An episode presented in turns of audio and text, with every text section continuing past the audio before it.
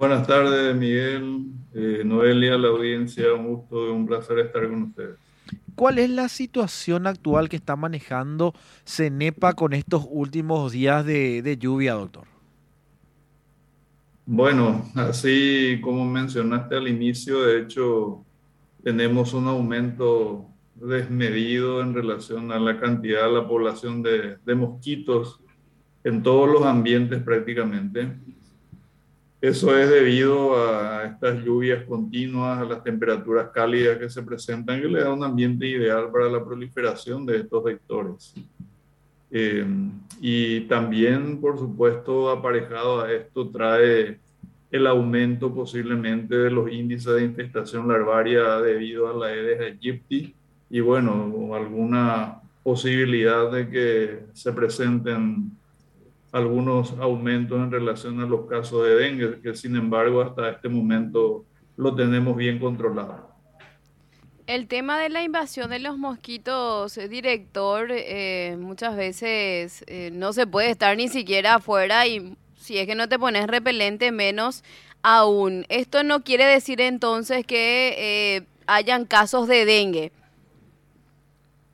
Así mismo, de hecho, eh, las especies eh, que, que, nos, eh, digamos, que nos invaden o que, que están proliferando en, en, gran cantidad son especies diferentes a la de, son el culex y el sorófora sobre todo, que asimismo, como mencionaron, son mosquitos con un tamaño mayor, son, tienen de hecho un aspecto y una coloración diferente, incluso en su comportamiento, que son tanto intradomiciliarios como eh, se manejan muy bien ellos en la naturaleza, en el jardín, en la maleza, y proliferan en cualquier charco de agua, o sea que en cualquier reservorio ellos están presentes y, eclosionan en gran cantidad, por lo tanto ellos generan esa sensación de invasión y cuando uno de, de alguna manera eh, invade su, su, espacio de reproducción, generalmente se vuelven agresivas y, pican en abundancia. Eh, doctor, eh, buenas tardes. Antes había como un horario para los mosquitos. ¿Ahora te pican a cualquier hora? Bueno, eso es, digamos que el comportamiento de la Aedes aegypti es de, cierta manera bastante peculiar por el hecho de que su, su, hábito de, picadura es eh, a la mañana temprano o a la media mañana o a la tardecita y el resto del día descansa y a la noche generalmente está inactivo. Mm. Por lo tanto, eh, estas especies de mosquitos son diferentes. Estas especies a cualquier hora, las 24 horas del día, ellas están eh, están activas y, bueno, si uno, como mencioné, invade su espacio, ellos directamente atacan y, pican. Sí, porque hay una cuestión también, eh, doctor, que tiene que ver mucho con la actitud que la gente tiene eh, para eliminar los criaderos. O sea, hay más, la gente se quiere cuidar de que no le pique el mosquito antes que eliminar los criaderos. Bueno, eso es lo que acabas de mencionar, es uno de los eh, elementos más importantes que tenemos, de hecho, en la lucha contra la proliferación de estos vectores. En nuestra determinante social es lo que nosotros tenemos en nuestro patio, en nuestro espacio, en nuestro ambiente natural, son, son espacios y situaciones ideales para que el mosquito prolifere. Por lo tanto, tenemos que poner de nuestra parte ese compromiso de tener esos minutos eh, de poder revisar, identificar y eliminar los criaderos en, ese entorno en el cual nosotros estamos de manera permanente. Y aparejado a que las lluvias actualmente son frecuentes, por lo tanto, los criaderos, la posibilidad de que existan criaderos es mayor mismo por, por, la humedad que existe, que la absorción del, agua en el ambiente es menor, por lo tanto la acumulación es más efectiva. Y como mencioné, la, estos mosquitos proliferan en cualquier charco. Entonces, eh, esa sensación de invasión va a permanecer si nosotros mismos no hacemos un esfuerzo de poder revisar y eliminar los criaderos. Eh, doctor, ¿hay cuerpos que están más propensos a atraer el mosquito que otro. Y hay bebidas, por ejemplo, se dice que la cerveza, si usted toma cerveza, está más propenso a ser picado por un mosquito. Bueno, hoy es viernes. Si es así, Vale, tan, esa aclaración. Si es así, tan complicado De alguno. hecho que existen.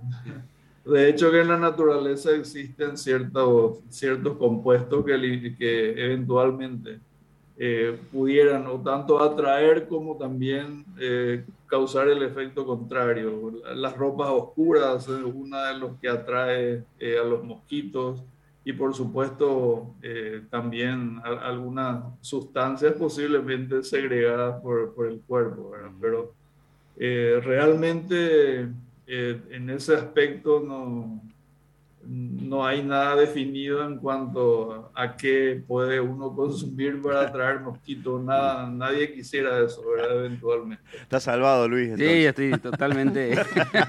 Tenés que llevar nomás tu repelente, ya está. Vos, hablando de repelente, y co- quería compartir con el doctor Gustavo, eh, me decían que en el Chaco, que es un lugar donde eh, los mosquitos Mm. son habitantes habituales, ¿verdad? Eh, los humanos nomás son los extraños ahí, ¿verdad? son parte de la fauna. Sí, son parte de la fauna. Me dicen que la mezcla del, eh, del aceite de palo santo puede ser con el alcohol.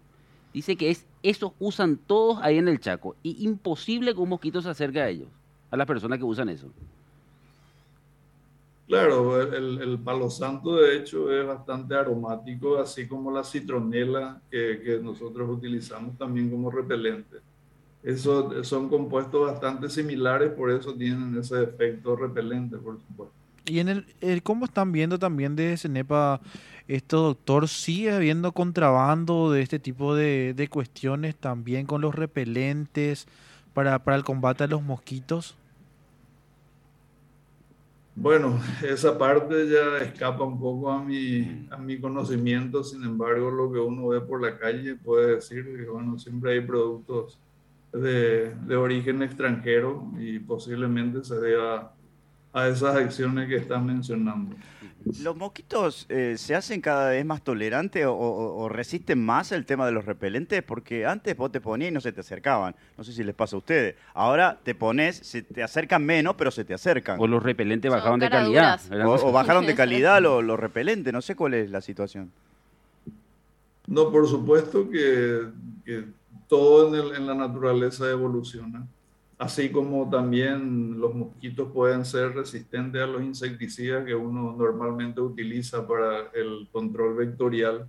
Por lo tanto, uno tiene que ir rotando cada cierto ciclo, cada cierta cantidad de años, buscando nuevos elementos, nuevos productos para utilizar en la lucha vectorial.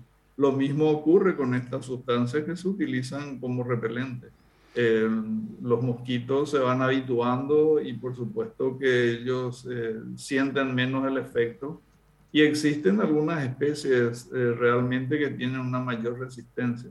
Doctor, ustedes como CENEPA, en- a raíz de las intensas lluvias y constantes que hubo en estos días, se, se sigue fumigando los barrios? O sea, la camioneta sale, pase- pasa por los barrios y se sigue fumigando. De hecho que el control químico, que es lo que realizamos con, con las fumigaciones o las eh, nebulizaciones, lo realizamos de acuerdo a la aparición de casos sospechosos o a la presencia de algún caso confirmado. No, no, se realizan eh, estos, estos controles químicos solamente por el hecho de la presencia de los mosquitos. Eventualmente, eh, ya que eh, lo que actualmente eh, nos están invadiendo son especies además que para nosotros no representa eh, vectores de, de enfermedades. Entonces, siempre y cuando exista en un barrio, en un lugar determinado, en una ciudad, un, un caso sospechoso de dengue, entonces sí, nosotros intervenimos, realizamos lo que es el control físico, primeramente la identificación, eliminación, inactivación de los criaderos y posteriormente el control químico, tanto intradomiciliario como en el peridomicilio y se amerita también, por supuesto, en todo el barrio con las máquinas pesadas y dispersando con las camionetas, así como mencionás, en los ciclos correspondientes. Si lo hacemos siempre y cuando exista una directiva técnica que amerite la intervención de ese tipo. Doctor, ¿los ceneperos siguen como muchas veces niñeros o la gente está tomando un poco más de conciencia? Porque muchas veces vemos que visitan las casas y son prácticamente lo que se dedican a, limpiar los patios, a prácticamente por poco ya no agarran la escoba y barren la casa de los vecinos muchas veces. La, gente le dice, ¿no quieres una bolsa? Le dice, Sí, no, en vez de limpiar su casa, les, facilita nada más la escoba, la bolsita. ¿Qué, ¿Cómo están viendo también y evaluando eso, doctor? Bueno, de hecho que podemos decir que la gente tiene un poco más de compromiso y más conciencia ciudadana en este sentido. Eh, aquellos que realmente nos dejan entrar tienen un, nivel de colaboración con, los funcionarios del CENEPA. Sin embargo, por supuesto que a raíz de la pandemia también se dificultó bastante todo por el hecho de que eh, era difícil acercarse, difícil dejar entrar a los funcionarios y ahí encontramos muchas casas cerradas, muchas casas que, a las cuales no podíamos entrar ni intervenir, por lo tanto, bueno, esa era, fue y es, sigue siendo una dificultad hasta ahora. Sin embargo, en relación, respondiendo a tu pregunta, yo me atrevo a decir de que la gente está más consciente actualmente dejando y colaborando también con la función que tenemos nosotros de la institución. Eh, doctor, recomendanos este, que, cómo tenemos que vestir. Recién nos dijiste que no hay que vestirse con, con, ropa oscura y demás. Recomendaciones para evitar ser picado por mosquitos. Bueno, y básicamente es eso, utilizar ropa clara y barreras como los repelentes que son útiles. En la casa puede ser útil también un mosquitero y utilizar eh, tejidos en, las puertas y ventanas.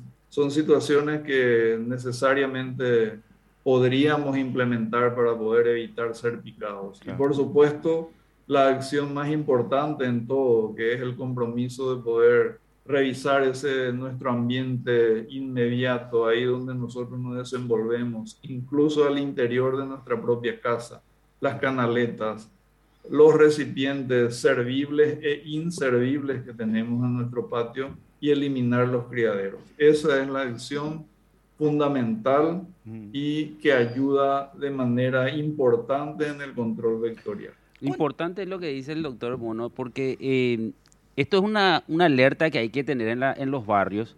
Si es que ven circulando por las calles de sus barrios a una camioneta de Cenepa fumigando, quiere decir que hay casos sospechosos ahí. Y con más razón tienen que empezar a eliminar los criaderos. Claro, claro. Eh, doctor, ¿cuántas veces eh, te puede piscar un mismo mosquito?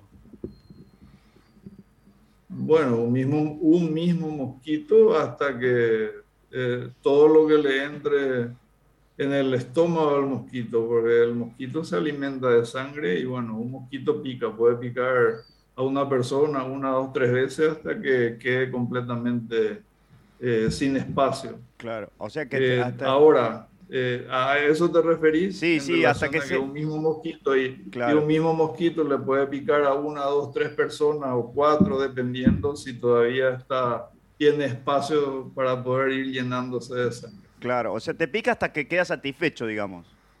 Así mismo, así mismo. ¿Y cuánto tiempo, eh, eh, una vez que queda satisfecho el mosquito, cuándo vuelve a molestar de nuevo? Bueno, eso ya, eh, ahí él interviene y desova y hace su, ciclo. El, el, mosquito vive entre 21 a 22 días aproximadamente. Ah, mira. Mira, muy bien. ¿Y, cuánto vuela de, de altura un mosquito? ¿Es cierto que no vuela más de dos metros? Sí, de hecho que no, no, tiene, su altura de vuelo no supera dos metros y también la distancia no va más allá de 100, 150 metros de su lugar de, de reproducción. Bueno, situaciones de paludismo y fiebre amarilla, eso estamos, gracias a Dios, exentos, ¿no? Felizmente Paraguay es un país libre de paludismo y lo mismo también, eh, estamos libres de fiebre amarilla hace bastante tiempo por más que a veces es preocupante que en, países vecinos hay casos confirmados de fiebre amarilla, lo que nos tiene en alerta también permanente eh, y en todas las patologías que, que, nosotros de alguna manera tenemos bajo nuestra, nuestra acción o línea de acción.